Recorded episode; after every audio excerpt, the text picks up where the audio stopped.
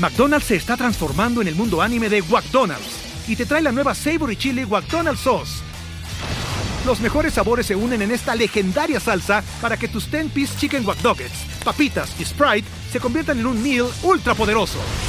Desbloquea un manga con tu meal y disfruta de un corto de anime cada semana. Solo en McDonald's. ba baba go! En McDonald's participantes por tiempo limitado hasta agotar existencias.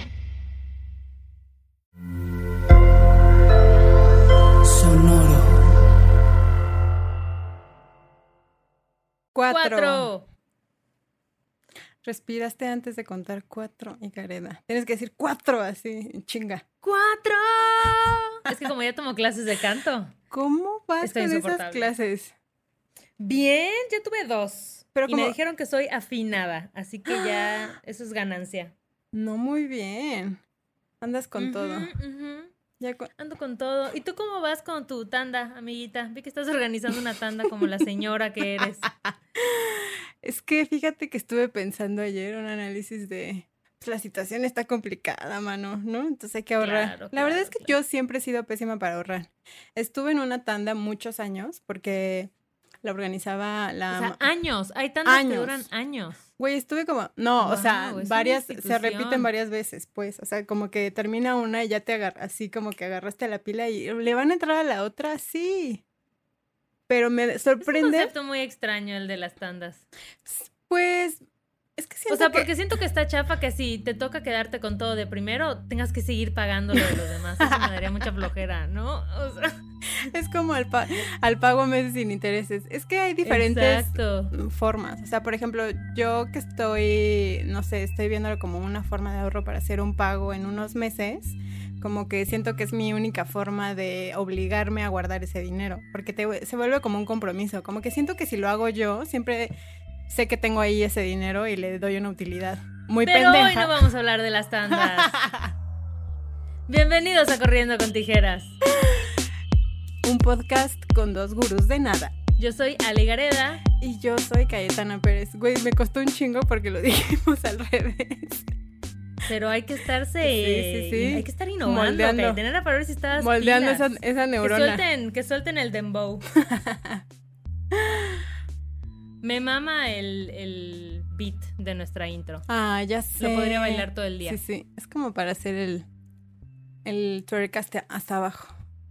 Hasta abajo. Hasta abajo. Cayetana, hoy vamos a hablar de un tema que nos ha atravesado, que nos ha transformado a nivel personal y como sociedad. Cabrón. El tema de hoy es...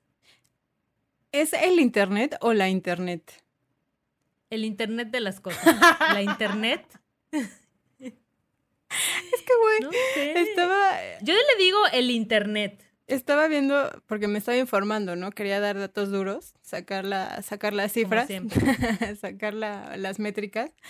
Y hay unos videos donde decían, la internet. Y yo, mm", pero como que la internet es más como de español, ¿no? Es como la, la internet. Sí, es retro. ¿En qué año nació el internet? Tú que estudiaste los datos duros. El internet nació, permíteme que tengo aquí mi cuaderno.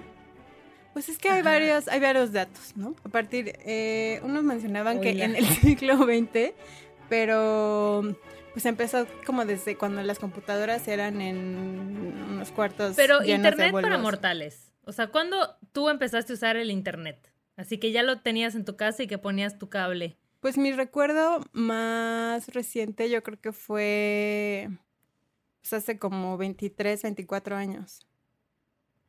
Bueno, pero espérate, porque antes de tener Espérate, espérate, me estoy adelantando, porque antes de tener el internet en nuestras casas sí había el internet en, los cibers.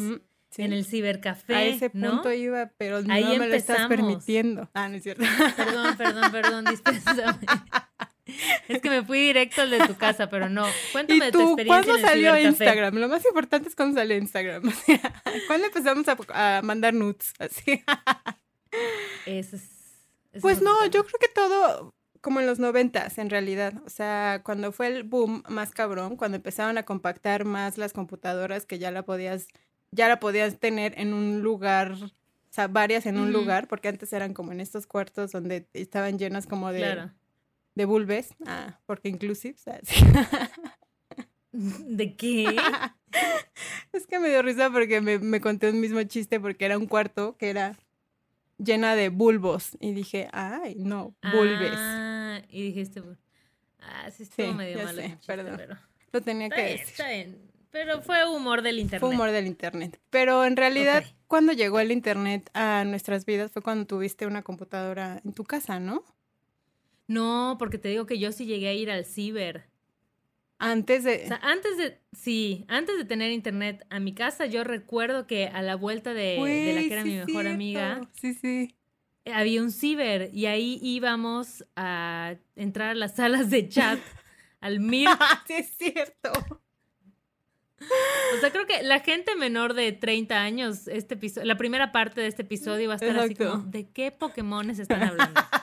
Pero ténganos paciencia, porque todas estas cosas de las que vamos a hablar son las abuelitas de las apps que usan ahora. Exacto. O sea, de, ahí nacieron. las salas de chat. Y aparte que te pagabas por hora, ¿no? Así de 30 pesos. Pagaba, 30 pesos la hora. Exacto. Y ahí ibas a investigar de, de tus tareas. Cuando ya no te alcanzaba la enciclopedia en papel en tu casa, ahí ibas a... No, cuando ya no te servía en carta. ¿Te acuerdas de en carta? sí, es cierto. Güey, pero estaba Mira, es que hemos visto una gran evolución de la tecnología en nuestras vidas. No mames, de qué verdad. sí. Pero bueno, las salas de chat para mí sí, o sea, sí recuerdo que eran un tema extraño, porque yo creo que tenía en ese entonces yo, yo voy a decir como 12 años, tal vez. Yo creo que como unos 12 años. Y recuerdo ir con mi amiga al cibercafé y entrar al Mirk. Y era un universo muy extraño donde de pronto terminabas hablando con pervertidos. ¿No? Así como que tú de 12 años que obviamente te hacías un avatar así de una morra en chichotas y todo. Y ahí estabas toda tú muriéndote de risa, ¿no? Y el tipo, y cuéntame cómo eres y nosotras, ah, pues soy delgada y rubia y alta, así puros clichés. Pero era muy extraño y era muy anónimo todo. Todo, güey, o sea, como que... Y ahí fue cuando empezó así de, tienes que proteger, o sea, inventabas identidades, ¿no? O sea, y tenías conversaciones con gente que no sabías su edad, no sabías en dónde estaban, ni cómo eran. Pero alguna vez trascendió una de esas amistades en los en esos grupos super random? No, en esos no. Yo creo que porque era, era demasiado anónimo. Y que si lo piensas está chido. O sea, porque cuánta gente no se habrá enamorado de gente por las conversaciones que tenían. Y que tal vez viéndola y ya bajo estos conceptos muy cerrados de, pues sí, como mucho más superficiales, eh, pues jamás hubieran tenido contacto con esa persona, ¿no? No, total. Y aparte era como de, seguimos teniendo contacto. Bueno, pásame tu email, porque no había celulares, evidentemente. Bueno, sí había celulares, pero eran como estos, estos rocones que solo tenían en la FBI, así. exacto, exacto. Y después sí, de... Sí, era un viaje. Estaba cagado, ¿no? O sea, como que... Estaba chistoso, sí. Creepy, pero, pero chistoso. Y después, cuando ya pudiste tener tu primera PC en tu casa, era un pedo conectarte a internet, ¿no? Ah, no mames, era una odisea, o sea, muy cañona. Y además era un pleito constante, o sea, porque no sé, o sea, quienes pues sean más jóvenes entenderán que antes el internet no era lo que estaba en todos lados todo el tiempo, sino tenías que sacrificar tu línea de teléfono, que en ese entonces era algo importante, hoy en día valdría madres, ¿no? Si no pudieras usar tu línea telefónica. Pero en ese entonces tenías que decidir si querías internet o si querías hablar por teléfono, lo cual para los papás era una crisis porque pues el teléfono era vital, ¿no? Entonces siempre tenías que estar negociando de que pues solo una hora de internet, solo hasta, esta hora. Exacto. O aplicaba el típico de mi mamá hablaba y, ay no, tu primo Carlos debe estar conectado porque llevo insistiéndole a tu tía y no me contesta. Claro, claro. Y era un ruido así hiper, o sea, hay que pedirle a producción que, que encuentren el archivo del internet. El sonido de cuando conectabas tu cable. Era como... Era horrible. Y ya cuando te conectabas era como... Y de repente... Y tú... ¡wow! yo estoy conectada con el mundo. No manches, no puedo creer qué retro somos.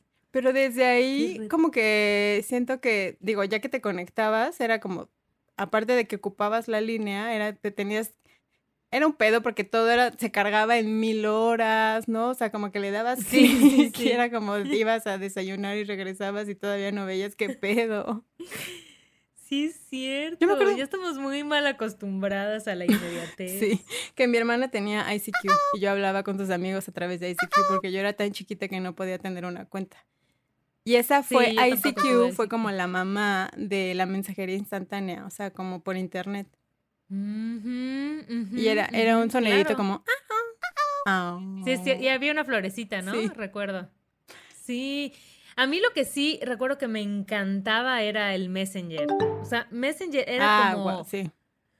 Era como un lugar para, pues sí, para socializar. Era el lugar al que llegabas. Ya sabías a qué hora se conectaba tu crush, ¿no? Casi siempre la actividad empezaba como alrededor de las 4 o 5 de la tarde. Pero habían como muchos códigos que se, se, desarrollaban como para la comunicación en ese lugar. O sea, desde tú este, decorar tu nick, tu nickname, ¿no? Tu nick y, ya. Y que luego. Y por favor, no, tú, tú primero. No, no, no, no, tú, tú, tú, no, tú, tú, tú. No, tú. que yo me daba, me, justo lo que, o sea, como que ahí le mandabas indirectas a la banda, ¿no? O sea, como de, yo me acuerdo que como siempre era como súper emo y melancólica. y los nicks eran como los tweets de ahora. O sea, ¿sabes? Era como que ahí, así como ahorita la gente hace subtweet, que dice algo sin decirle a quién, Así, todo salió de los nicknames de Messenger. Totalmente. Yo aplicaba las letras de canciones, así de You broke my heart and I will tell you that I love you because así no Obvio. va a sí, de pena. Sí, yo ponía las canciones de Panda y Super Forever. ¿Y sabes cuál? ¿Sabes qué me encantaba? No sé si tú hacías esto, pero había una técnica legendaria como para que la persona que te gustara se diera cuenta. O sea, si tú entrabas y, y esa persona se conectaba, pero no te saludaba, Obviamente, como tú te tenías que hacer a la difícil y no saludarlo primero, entonces te desconectabas y te volvías a conectar. Te desconectabas y te volvías a conectar. Así para que le salieran la notificación de Ale se ha conectado, ¿no? ¡Qué ñoñas! Pero, güey, ¿no te acuerdas como de, justo cuando veías que se conectaba era como no te ponías nerviosa? Así de ¡ay! ¡Se conectó! Ah, obvio, obvio, obvio. Y eso que era solo chat, o sea, no había foto, no. no veías nada. Luego creo que hubo un tiempo en el que podías hacer como un avatar pero en realidad no había foto. Todos éramos iguales. Ajá, exacto, exacto. Y luego te aprendías trucos, ¿no? Como para poner la letra al revés y cosas así. O cambiar la tipografía de tu nickname, ¿no? Exacto, exacto. Pero hace, pues no sé, yo creo que tal vez el año pasado, revisando en, ya sabes, cosas que tienes guardadas en casa de tus papás, encontré un chat de Messenger impreso donde había hablado como un exnovio mío con una amiga, como una plática que habían tenido así de que, pero es que, ah, le dijo, la y vi así el nickname y vi todo y fue como viajar en el tiempo así de, wow, la gente imprimía los chats. Exacto. Esas eran las, las pruebas de los noventas. Es como de, mira, le dijiste a mi amiga que... Exacto. Pero ahí todavía en el Messenger como que siento que seguía siendo algo muy cerrado. O sea, como que solo agregabas a la gente que conocías, ¿no? Claro. O sea, no había como esta onda que tienen ya en forma las redes sociales donde conoces a mucha gente que con la que no tienes ningún vínculo en el mundo no digital. Justo, como que siento que tenías que conocer a la persona o alguien le tuvo que haber pasado tu mail para aceptarlo, ¿no? Y siempre era como de que Exacto. si tenías a alguien extraño era como, ¿quién te dio mi mail? Ajá, ajá, ajá. ¿Por qué estás en mi grupo de chat así? Pero... Habían grupos en Messenger. Pues tu grupo, pues el que tenías tú. O sea. O sea, pero podías hacer. No, no, no podías. O sea, los grupales no. Los que tenías eran los que, los que había. Ah, Era lo que había. Después de ahí, en el 2002 salió la, el primer intento de Instagram, que no fue Instagram, que era Fotolog. Que yo sí tuve Fotolog. ¿Tú tuviste Fotolog? No, no recuerdo cuál era Fotolog pues igual, una interfaz como igual, como medio pedorra, ¿no? O sea, como que era como una imagen en medio y unas así alrededor y te podían comentar 10 personas. Igual. Pero tú subías una foto. Tú subías una foto. Yo subía como mis... O sea, como fotos, ya sabes, bien pixeleadas, así como las estamos viendo ahorita. Ajá, como fotos dark. Exacto. Así que no podías ni arreglar, ¿no? Bueno, evidente, a lo mejor ya existía en este Photoshop y eso en ese momento, pero pues yo no tenía acceso a eso. Entonces, como podías, sacabas tu foto y la subías. Y te, te o comentaban. sí eran los inicios de Instagram, tal cual. Literal. Pero de ahí creo que... Yo me acuerdo mucho de High Five. Sí, porque después de ahí fue que apareció MySpace y High Five. Ajá, yo creo que MySpace no tuve, pero High Five sí. Y me acuerdo que algo que no me gustaba de High Five es que tú podías ver quién te había ah, Es que eso fue, siento, el diferencial de High Five, ¿no? O sea, como que siempre como, ¡Ah! ¿quién se metió a mi perfil? Y siempre estaba así, la ex de tu novio. Y tú, mm, ¿no? Además en la pubertad en la que todo es así, drama ya vi que me está viendo. Exacto, como que era un gran issue ver quién estaba viendo tu perfil, ¿no? Que eso también está súper tóxico, por eso no prosperó. Exacto, no, o sea, como que sí era un pedo. Yo tenía MySpace y me encantaba. Creo que fueron mis primeros pininos en la programación porque me amaba meterle así texturas y fondos y... Tenías que copiar y pegar código para darle como una apariencia como más chingona. Y ahí ponías, lo que me gustaba más era que tenía un soundtrack. Entonces yo lo ponía por temporadas. Era como de, mm, esta temporada me, siento contenta y ya ponías así tu musiquita de tu grupo favorito. Porque en mi grupo de amigos era como súper importante, como de, ay, ¿qué escuchas? Ya sabes, o sea, como... Claro, claro, claro. Estar a la, último de la moda de los grupos, más bien como indies, ¿sabes? Así como de, ay, no, me gusta, pero me gusta porque salió en EP, no es comercial. Entonces, si te gustaba alguien comercial, era como de qué loser, ¿no? Porque eres como de. Exacto. Qué mainstream. exacto. Qué loco. Yo lo. ¿Sabes cuál me encantaba? Y era como. Siento que era una subcultura en sí misma. Tumblr. Uf. Yo también fui fan de Tumblr. Fue la red que cambió mi vida. Tumblr, que marcó mi vida. Igual, exacto, igual a mía, porque pues era como un blog muy fácil de usar. Igual podía ser pues lo anónimo que tú quisieras que fuera. Pero me acuerdo que la gente que estaba ahí era gente como confundida como yo y eso me gustaba de Tumblr. Éramos como una comunidad tóxica de tristeza y melancolía. Totalmente, güey. Aparte, es que como que cabrón, cada red social tiene su personalidad, ¿no? O sea, como que le identifica una emoción. Y creo que tuvo el éxito que tuvo en su tiempo, digo, ahorita sigue existiendo porque fue la primera que le dabas scroll, ¿no? O sea, como que era scroll infinito. Ah, no manches, claro. O sea, como que en ningún momento tenías que hacer como ningún movimiento de la siguiente página o así, era como de no scroll, había identificado scroll, eso, scroll, Pero tienes mucha razón. Es como que nada más te la pasabas así, mm, horas viendo imágenes. Y era, encontrabas todo, o sea, había letras, había foto, había frases, había música. Yo era como poeta maldita cuando estaba en Tumblr. ¿Sabes? ¿Pero creabas contenido propio? Sí, sí, sí. O sea, tenía dos, tenía dos Tumblrs. Tenía uno en el que generaba contenido y daba repost, o sea, hacía las dos cosas, pero como que siento, siento bonito, todavía lo tengo y de pronto lo veo y es como una radiografía de, de los momentos, que, de lo que yo estaba pasando en ese momento. Totalmente. Era como un diario abstracto, ¿no?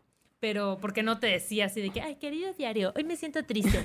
pero pues puedo ver las fotos, eh, los, la música a la que le daba repost y así, y entiendo, recuerdo perfecto por qué estaba pasando en mi vida. Es que eso está chido, güey, o sea, como que yo lo veo, eh, bueno, no, me, no soy tan, o sea, no me gustan tanto las redes sociales por muchas cosas, pero me gusta tener como ese, como ese acceso fácil a mi mi vida pasada, ¿sabes? O sea, como que, porque aparte sí pongo palabras como muy clave de, ay, no mames, me acuerdo que estaba, que esto estaba pasando en mi vida y eso está chido, es como un pequeño diario, ¿no? Yo lo veía así. Ajá, claro, sí, sí. Y Tumblr siento que tenía esa particularidad o esa esencia, porque no todo el mundo estaba en Tumblr. No.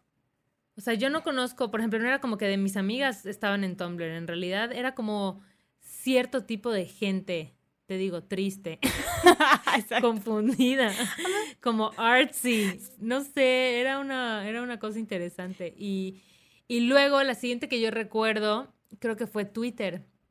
No, la, bueno, en el timeline de la historia del internet, la siguiente, de, permíteme ah, no, Discúlpame, tú tienes los datos, tú tienes el dato duro. No, perdón, que en el, 2000, en el 2004, Alejandra Gareda, si me permite, nació Facebook que no tengo ningún ah, comentario al respecto porque no tengo Facebook. Es que Facebook nunca he tenido Facebook. Siempre ha sido como de hueva, ¿no? O sea, no tengo ningún recuerdo memorable.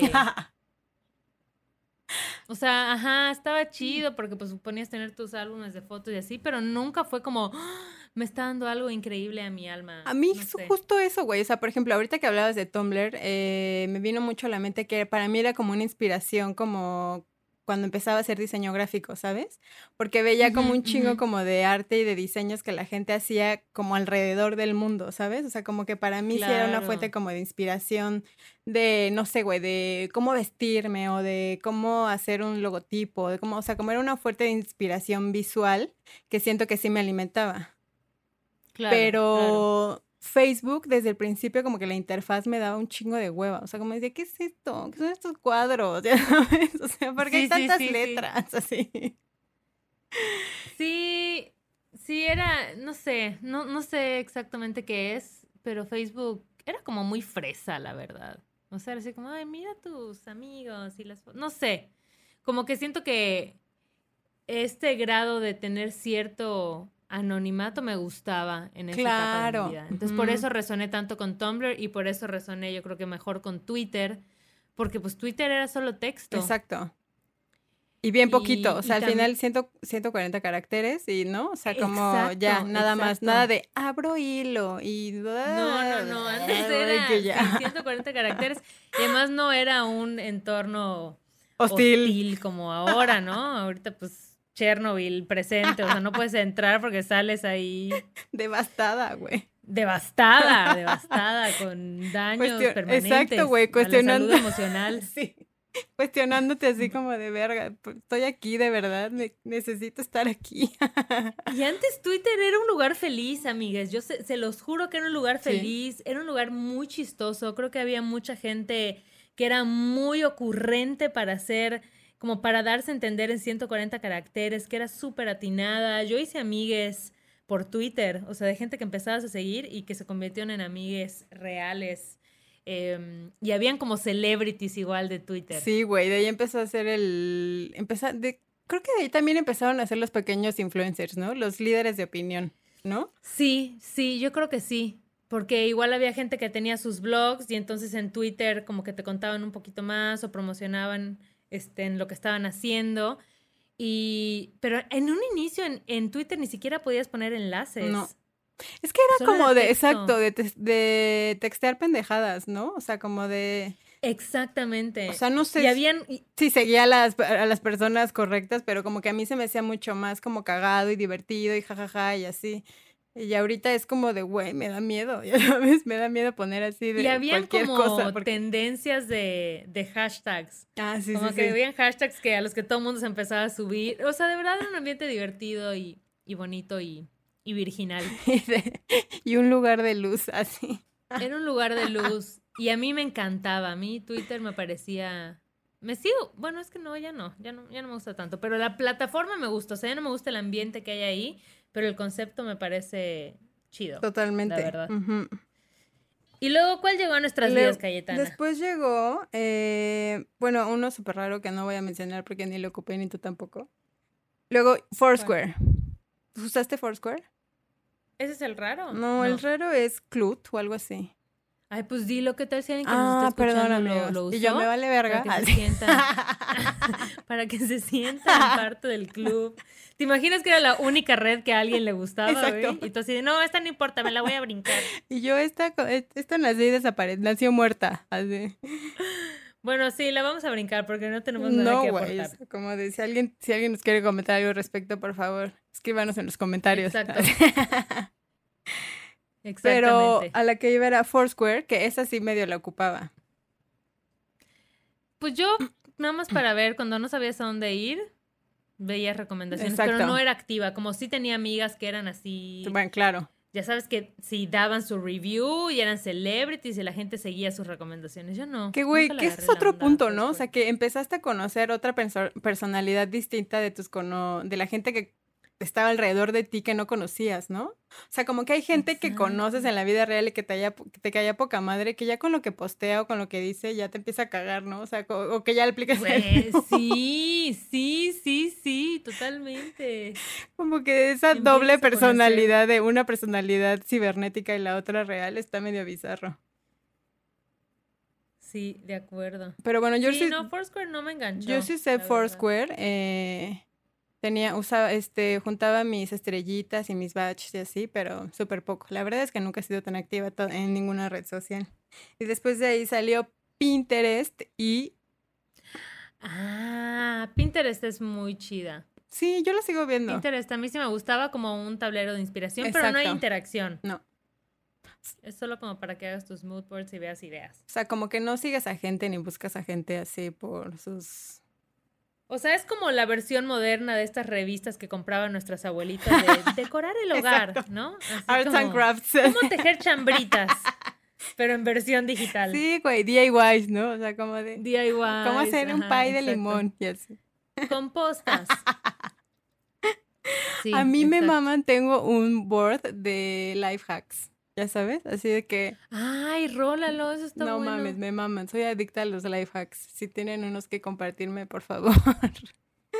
Sí, Pinterest es una red cute. Y luego la más famosa de todos, las que, la que ha rompido la forma en la que... Rompido, roto. Ay, perdón. A toda la que... a toda la que ha este partido a la partido a la madre ah, es Instagram. Instagram. Instagram. que igual Instagram, sus inicios fueron muy distintos. Antes todo nos parecía cool usar filtros horribles, vintage, de unos marcos. ¿Te acuerdas de esa desgracia? Pero fíjate que estaba viendo el otro día en una serie de Netflix que les recomiendo que se llama Abstract. De, hay un episodio de la última temporada que habla de Instagram, o sea, como de los inicios y así. Y el objetivo de esos filtros era porque la calidad de las eh, cámaras de nuestros celulares no era tan buena como es ahorita. Entonces, pues como para que no se viera tan cool era tu foto, eso ayudaba a darle como un toque estético a las imágenes todas ahí pixeleadas. Eso, pero igual yo siento que en un inicio la ondita de Instagram era como aparentar una cámara antigua. E incluso su loguito, ¿te acuerdas que era como una camarita retro? Entonces sus efectos eran así como el bordecito vintage y así. Porque también tuvimos esa oleada, ¿no? En donde todo era vintage.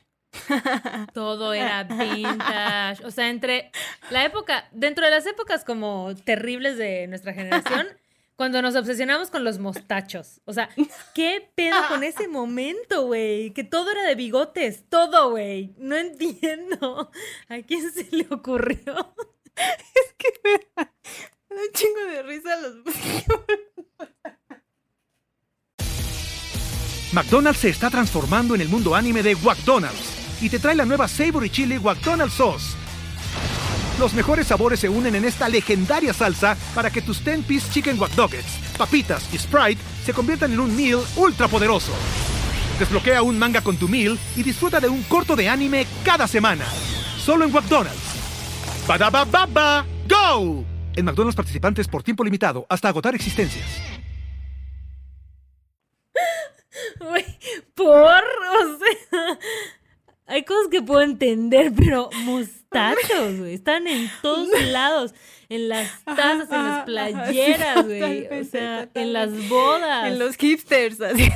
Era una epidemia, era una epidemia. Ay, no, todo mal. Y de ahí nació, güey, como, como toda esta, ¿no? Eh, de madera y flores y este como que está pero en dónde después del mostacho empezamos como a ah con los vintage y, de, los tirantes, sí. ¿no? De las bodas así. Sí, confirmo, confirmo. Güey, ¿por qué somos así los seres humanos? Las son muy extrañas. Exacto. Pero sí traíamos una onda como muy eh, atorada en la nostalgia. Sí. O sea, sí hubo una época en donde todo eso que era nostálgico y era retro y era vintage estaba como increíble, estaba súper de moda. Totalmente. Los viniles que regresaron, ¿no? Como que pues todavía como las, las bocinas que hacen como que tienen todavía esta esencia como hay algunas, ¿no? Que son... que aparentan ser como de los años 50, están muy cagadas. Sí, sí, sí. Sí, pero Instagram sí siento que fue como la red que de alguna forma llegó a cambiar las reglas del juego. Y además, o sea, no sé, no sé si Instagram y Vine y Vine, güey. Fueron como las cunas de los influencers. Fueron donde se gestaron, así donde estaban los fetitos influencers, ahí se gestaron esas madres. O sea, de ahí empezaron a salir. Totalmente. Porque eran redes que eran sumamente visuales y donde era muy fácil como seguir a gente pues, que no conocías, ¿no? Y, y, empezó como esta generación de contenido más audiovisual. Exacto. O sea, como que podías a través de sí de esa red social crear un personaje, ¿no? Exacto. O sea, como que ya no solamente era mostrar tu vida como en Facebook, así de, ay, el pastel con las tías y ese pedo, sino más bien podías empezar a curar tu propio contenido y empezar a crear un personaje a partir de una imagen o de una de un video o así, ¿no? Oye, ¿la señora interventora tiene en qué año salió Vine?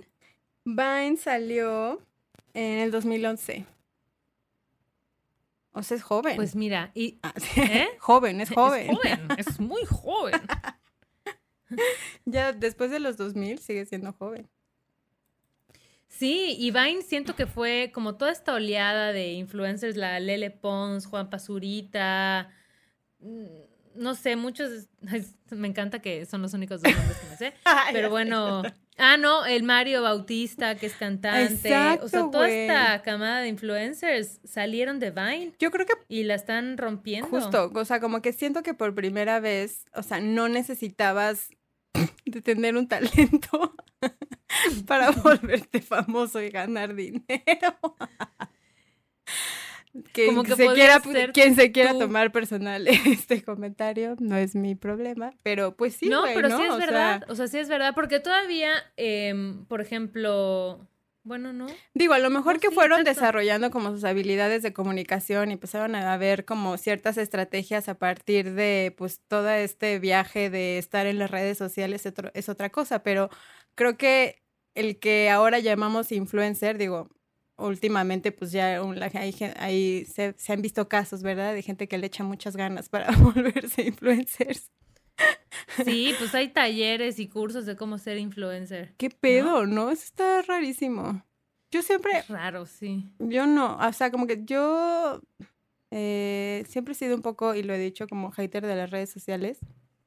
Ajá. No tuve ninguna red como dos años. Desaparecí de la internet. Bueno, solo tenía Twitter.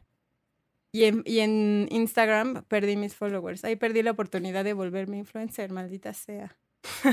¿Sabes qué hicieron las redes sociales? Como que democratizaron la fama. o sea, algo que solo era exclusivo para la gente que eran celebridades, cantantes, actrices, como que de pronto cualquier persona podía ser famosa, ¿sabes? Y podía ser famosa por lo que te imagines, o sea, desde cantar y bailar, pero también hacer, hablarle quedito los micrófonos y hacer ¿no? O sea, puedes inventarte algo en lo que es ser famosa y en lo que clavarte.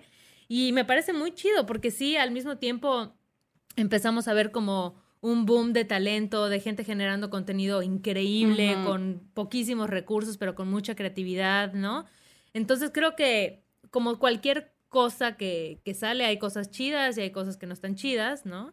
Eh, porque sí siento que esta, este afán, que lo he visto muchas veces, de gente que solo quiere ser famosa por ser famosa, pero realmente no está aportando pues, mucho. Claro.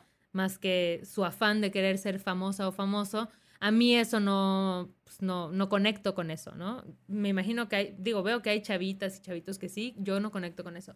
Pero sí me parece súper chido ver que la gente se pueda autogestionar y pueda crear sus propios proyectos y pueda sacar tu disco Exacto. Eh, sin necesidad de una disquera, que puedas promover tu arte sin necesidad como de una galería, ¿no? Como que, que puedas hacer colaboraciones. Entonces creo que eso es algo muy chido que, que las redes sociales nos trajeron, como esta facilidad para gestionar y para amplificar nuestros proyectos y para colaborar con otros con una visión afín. Sí, totalmente. Es como, como una plataforma donde todo es, donde todo es posible.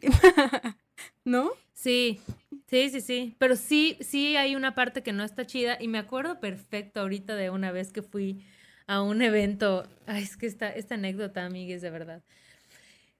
Como que yo ya no estoy en edad de mendigar atención, ¿no? O sea, como que me acuerdo de un tiempo en el que me parecía lo máximo que pudiera ir a Fashion Week o que me parecía lo máximo que me invitaran a X evento. Y era como, wow, claro, ya estoy aprobada por esta gente, que ahorita eso es algo que no me importa. Pero me acuerdo que fui a un evento de Instagram, em, donde estuvo muy chido, nos dieron como la directora de moda dio como una plática y dieron como varios insights y no sé qué, ¿no? Y al final yo quería acercarme para hablar, no sé si con el director de marketing o algo, y como hacerle algunas preguntas sobre un proyecto. Y de verdad había como una filita de gente em, esperando para hablar con él. Entonces yo me formé como la persona civilizada que soy. Y justo cuando me iba a tocar a mí, de pronto llega una señora como de 40 años con un morro, pues, ¿qué te gusta? De 19, 20 años, ¿no? Me hace un lado, así de que, con permiso, y le dice a este fulano, mira, te presento a, no sé, algún nombre genérico de influencer como el Chiskis, ¿no? Te presento al Chiskis. Estrellita este 69. chavo lo está rompiendo, no sé qué. Y yo así de, obviamente, pues, yo no dije, no me voy a quedar aquí esperando, solo me di la vuelta y me fui, pero dije como, uy, esta como que esta actitud de, mira, te presento a mi talento. Digo, está haciendo, está haciendo su chamba ella, ¿no? Pero así de que no, pues no manches, el Chiskis sabe estar súper cabrón.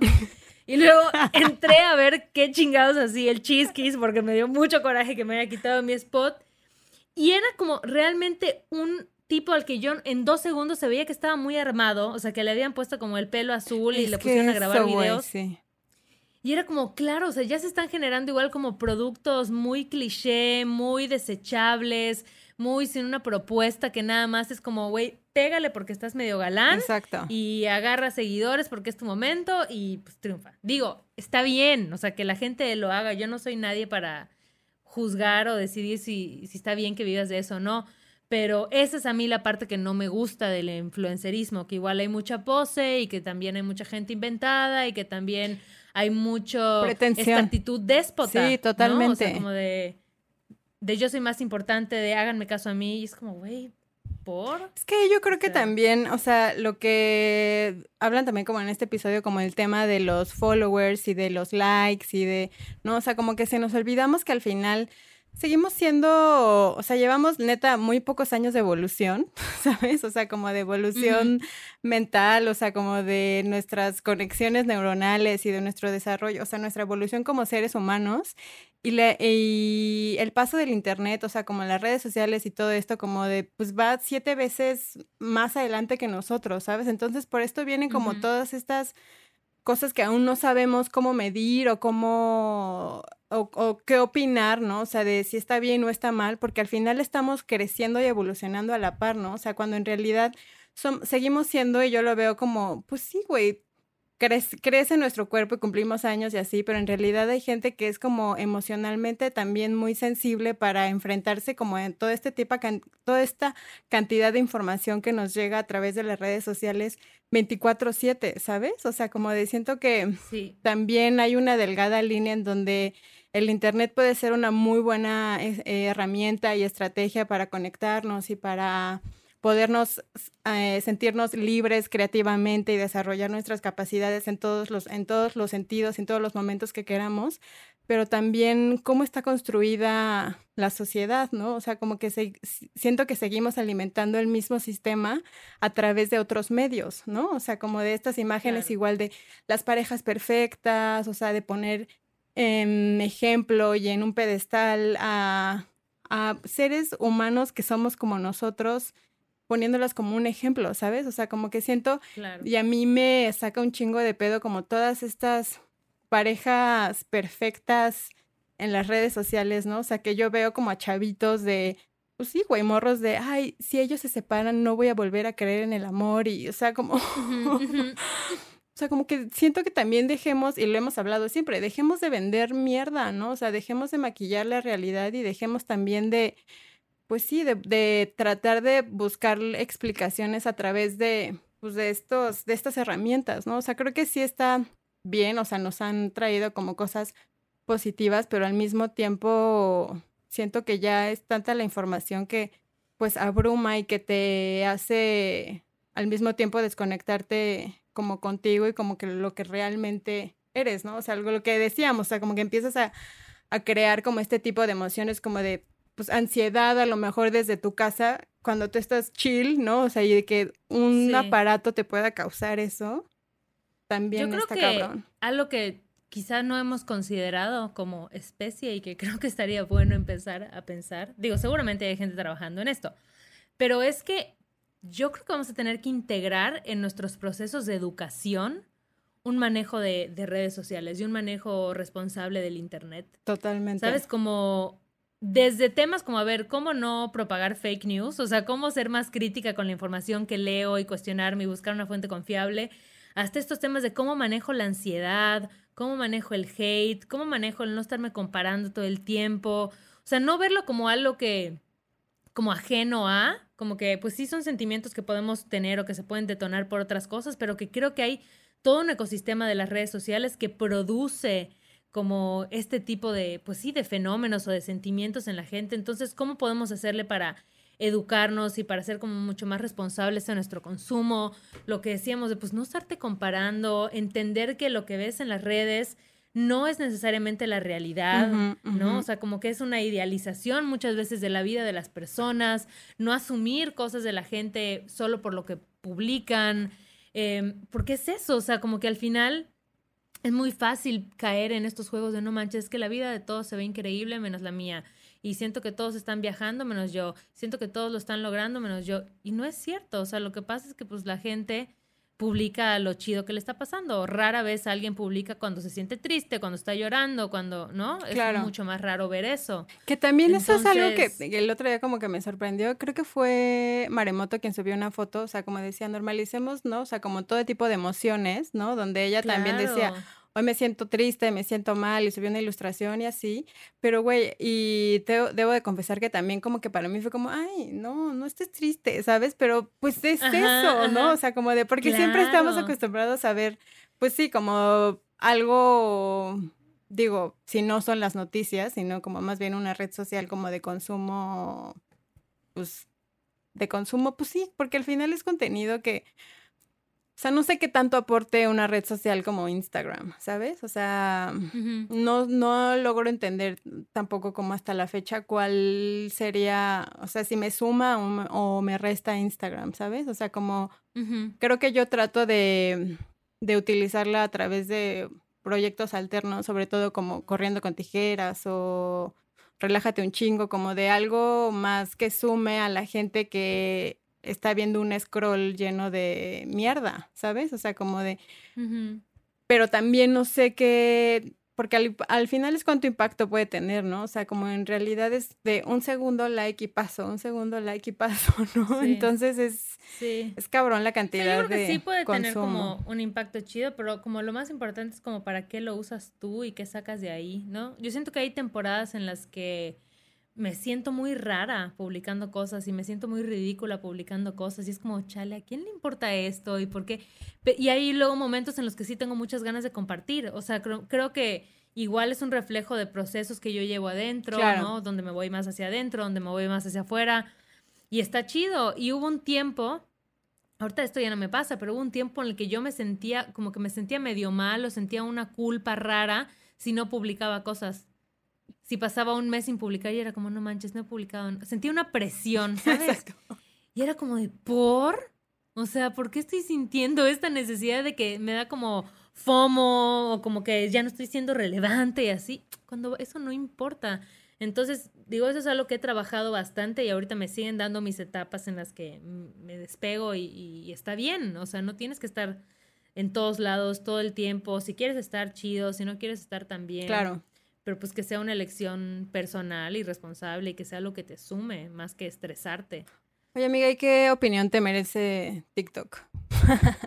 Uy, mira, vamos a hablar de TikTok y esto se lo vamos a dedicar a las 32 personas menores de 17 años que escuchan este podcast, porque según nuestras encuestas, digo, nuestra data, nuestros analíticos, hay 32 personas menores de 17 años que escuchan corriendo con tijeras. No entendemos qué están haciendo aquí sin autorización de sus padres. Vayan a leer libros, por favor. Su cerebro aún no está totalmente capacitado. sí, es que no sé. No, sí, yo creo que su cerebro sí está capacitado, pero no sé si. No, o sea, hasta los 21 sigue creciendo tu cerebro, güey. O sea, como de ahorita son como unos colchoncitos y unas esponjitas en donde pueden aprender todo. Pero está chido que aprendan no, no quiero decir como que aprendan de nosotras, porque pues queda claro que somos gurús de nada, pero creo que está chido que conozcan pues puntos de vista de dos morras de 30 años que pues y que no hagan muchos errores que nosotras hicimos. Pero bueno, esas 32 personas menores de 17 años eh, que probablemente tienen TikTok, a mí TikTok em, me causa sentimientos encontrados. ¿Por qué? Por un lado, o sea, y siento que que los, los millennials en TikTok somos cuando, como cuando nuestros papás llegaron a Facebook. ¿Sabes? Que, les apestamos el lugar. Así como, ay, no, ya llegaron, ya está mi abuelita acá. Y yo siento que, siento un poco esa responsabilidad millennial al llegar a TikTok. Y es como, ay, no, ya están los millennials acá y ni entienden cómo hacer el contenido. Y pues sí, la verdad, sí, sí, es verdad, se nota. Pero te digo, me, me, me gusta por un lado porque creo que tiene cosas interesantes como el hecho de que es una red social eh, que no funciona bajo los parámetros eh, muy aspiracionales que puede tener Instagram, por ejemplo, donde todo tiene que ser perfecto, donde te tienes que ver increíble, donde la estética se cuida, sino que TikTok es más al ahí se va y algo muy random puede romperla y algo súper hermoso, bien hecho y así puede que nadie lo pele. O sea, es como un algoritmo extraño que no logro terminar de descifrar, pero me gusta eso, me gusta que sea como tan random me gusta que veo a gente muy diversa. Eh, no es igual como lo mismo, ¿no? De estereotipado, sino puedes ver a todo tipo de gente, eh, de diferentes edades, de diferentes contextos, con diferentes orientaciones sexuales, ves a personas con discapacidad, o sea, me parece increíble esa diversidad que hay. O sea, sí lo notas, no es como que lo tengas que buscar, o sea, la misma aplicación te lo ofrece. O sea, hay de todo. Yo, y, y sí es cierto que tú tienes que ir armando tu algoritmo porque si no, o solo le das like a videos de morras flaquísimas bailando, pues solo eso te va a mostrar. Pero eh, me gusta eso. Y lo tercero que me gusta de TikTok es que es muy colaborativa. O sea, es como muy fácil tú agarrar el video de alguien y hacer como reaccionar ese video o agarrar un audio y montar algo sobre ese audio. ¿Ok? eso me gusta. Esos, esos valores rescate. ¿Qué tan... Ahora.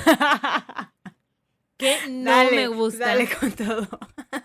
Yo voy a decir que gracias por venir a mi TED Talk de Millennial en TikTok. No me gusta, o sea, siento que hay un área, no digo que esto sea exclusivo de TikTok, pero es mucho más evidente en TikTok.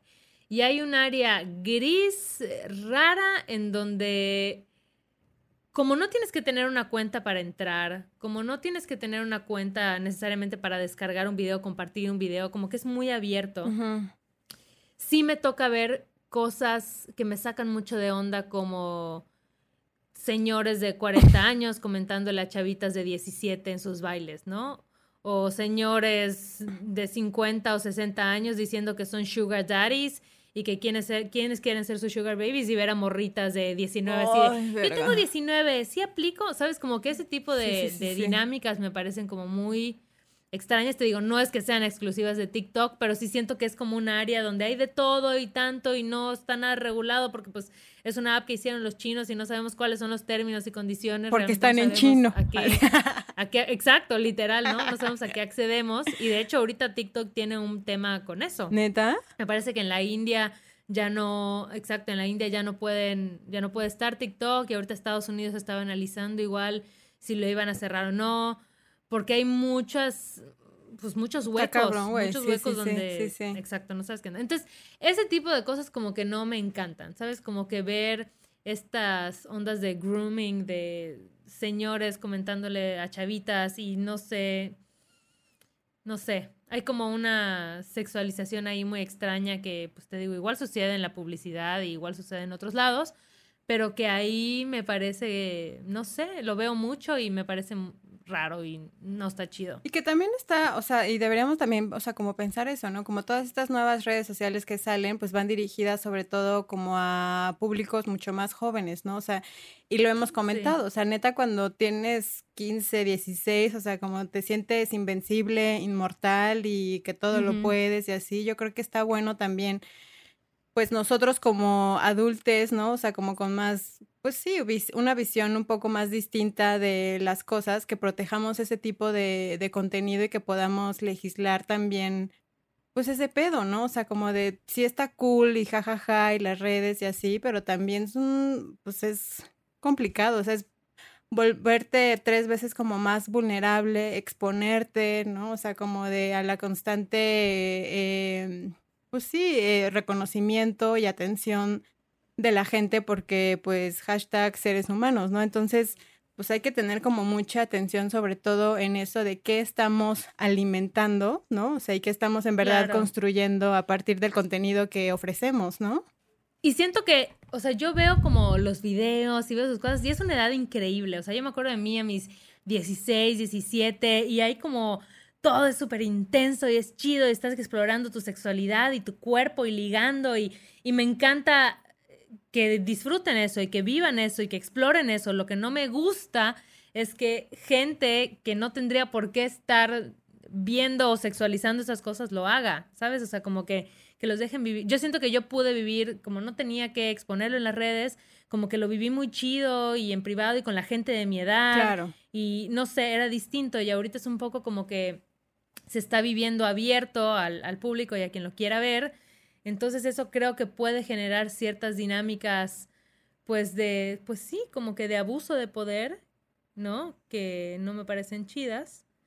Pero bueno, digo, eso es, no, es, no, no satanizo para nada la red social. Creo que todas tienen cosas chidas y que todas se pueden usar de forma responsable y que al final pues la gente que está haciendo su contenido lo está haciendo para ella y para sus amigas o para la gente de su edad, entonces no es que ellos estén mal por compartir eso, pero no sé cómo se pudieran generar como filtros para, pues, no sé, como generar entornos como más seguros.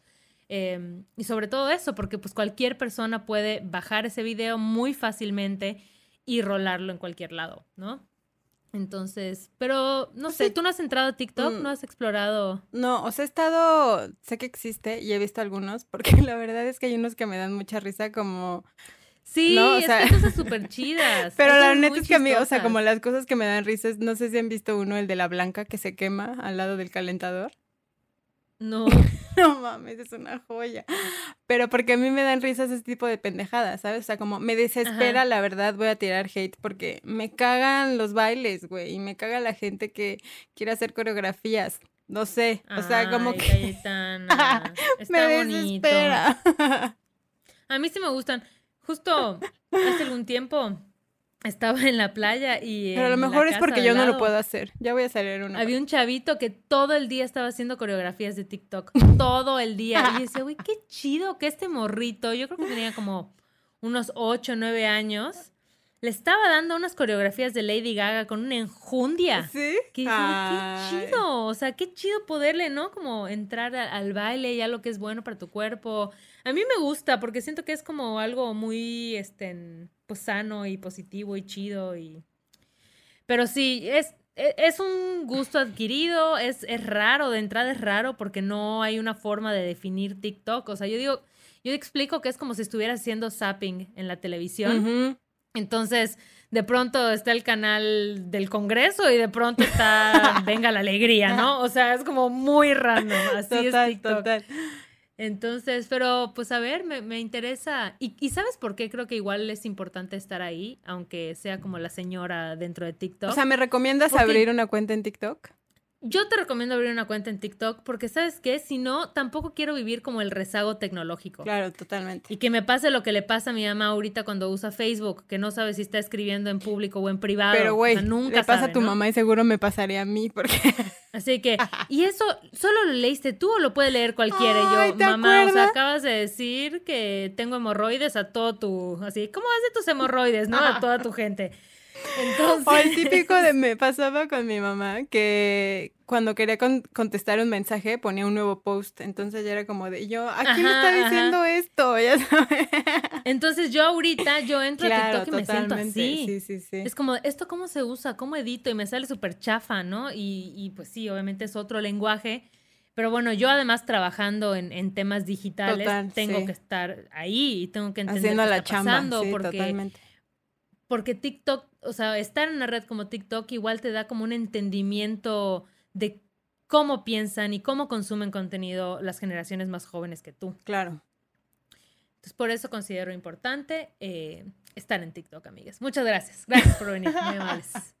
pues lo voy a experimentar, voy a sacar una cuenta. Experimentalo, experimentalo. Está, está interesante. Igual velo, si de plano, pues ves que no. Creo que la única que usé así fuera, eh, fuera, eh, fue Snapchat. Que no hablamos de Snapchat. Ah, que igual así como subió, bajó, porque le hicieron una actualización que era como súper difícil y ya valió madres. Que güey, es un punto muy importante que neta eh, Kylie Jenner eh, se hizo en redes sociales, ¿no? O sea, como de todo este em, imperio que tiene de maquillaje y de la imagen que vende, el, pues todo lo hizo a través de redes sociales, güey. Sí. ¿Sabes que igual le dio en la madre a Snapchat que Instagram sacó Instagram Stories? Es que también Mark Zuckerberg. Y al principio todo el mundo negado así de, ay no, es horrible, esto no es Instagram, le quieren copiar a Snapchat. Y ahorita ya todo el mundo ve más las stories que el feed. Y ahorita todos en perrito en, en Instagram.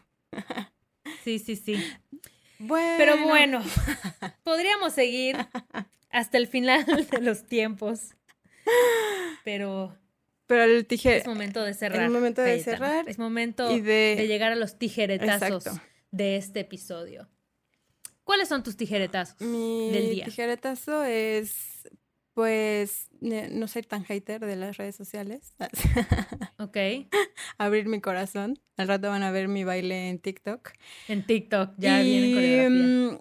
Pues sí, justo eso, o sea, como de, creo que me falta como poner, pues sí, como curar un poco mi algoritmo, ¿sabes? O sea, como para a lo mejor en, en, realidad encontrar lo que, algo que me sume en las redes sociales para ver como ese lado como positivo que no he encontrado.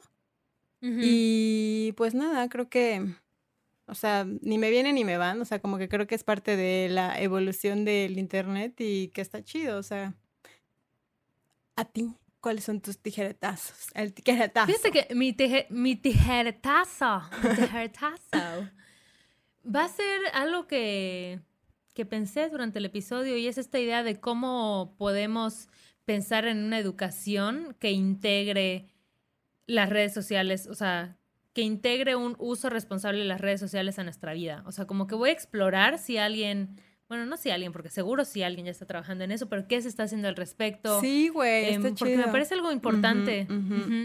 Ese va a ser mi, mi, tarea. Porque la verdad es que, me voy a llevar como generaciones ya actuales, o sea, como pues ya nacen con redes sociales, ¿no? O sea, como que nosotros fuimos como creciendo y agarrándole el pedo y ver cómo funcionaba como con los años, pero cuando ya naces con todo este contenido y todas estas, pues, ¿no? O sea, como de ráfagas de información.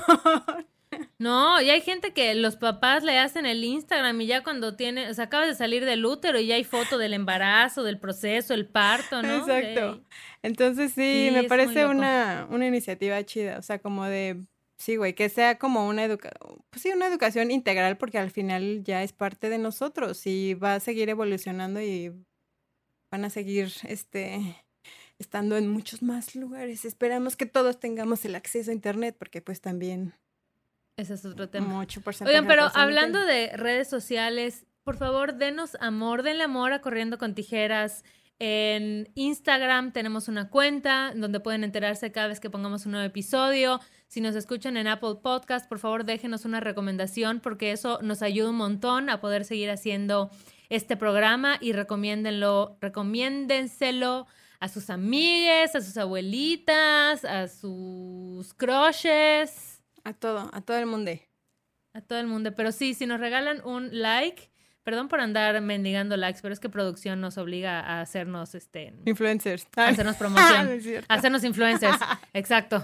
Porque si no, pues solo nos siguen nuestras mamás y sí, como que nos dicen, oigan, amigues, chido, pero pues este Ay, gracias a toda la gente también, que, a toda la gente, me siento así como, de, y gracias a mis fans, no, no, es cierto, no, es que sí, me siento rara, pero a los que nos escriben en Instagram, siempre tratamos de, de contestarles a tiempo, pero en realidad es que y Gareda anda por otro lado, yo ando por otro lado, y luego nos encontramos, ya le contestaste, mira lo que dijo, y gracias, y bla, bla, bla. Entonces, ténganos paciencia, por favor. Les amamos un montón. Y de verdad, ¿sabes qué? Gracias igual a la gente que Mucha gente nos ha escrito que comparte los episodios, como, ay, no sabía cómo hablar de esto con mi mamá y le mandé el episodio. Entonces eso nos encanta escucharlo, nos encanta saber igual qué temas quieren que, que platiquemos, a quién quieren que invitemos, entonces que nos cuente para que se ponga sabroso el cotorreo aquí.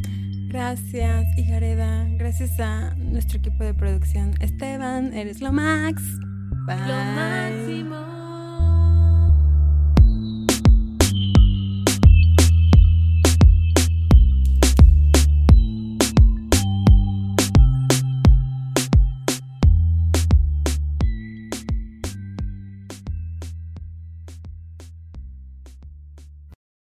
Join us today during the Jeep Celebration event. Right now, get 20% below MSRP for an average of 15178 under MSRP on the purchase of a 2023 Jeep Grand Cherokee Overland 4xE or Summit 4xE. Not compatible with lease offers or with any other consumer incentive offers. 15,178 average based on 20% below average MSRP from all 2023 Grand Cherokee Overland 4xE and Summit 4xE models in dealer stock. Residency restrictions apply. Take retail delivery from dealer stock by 4 1. Jeep is a registered trademark.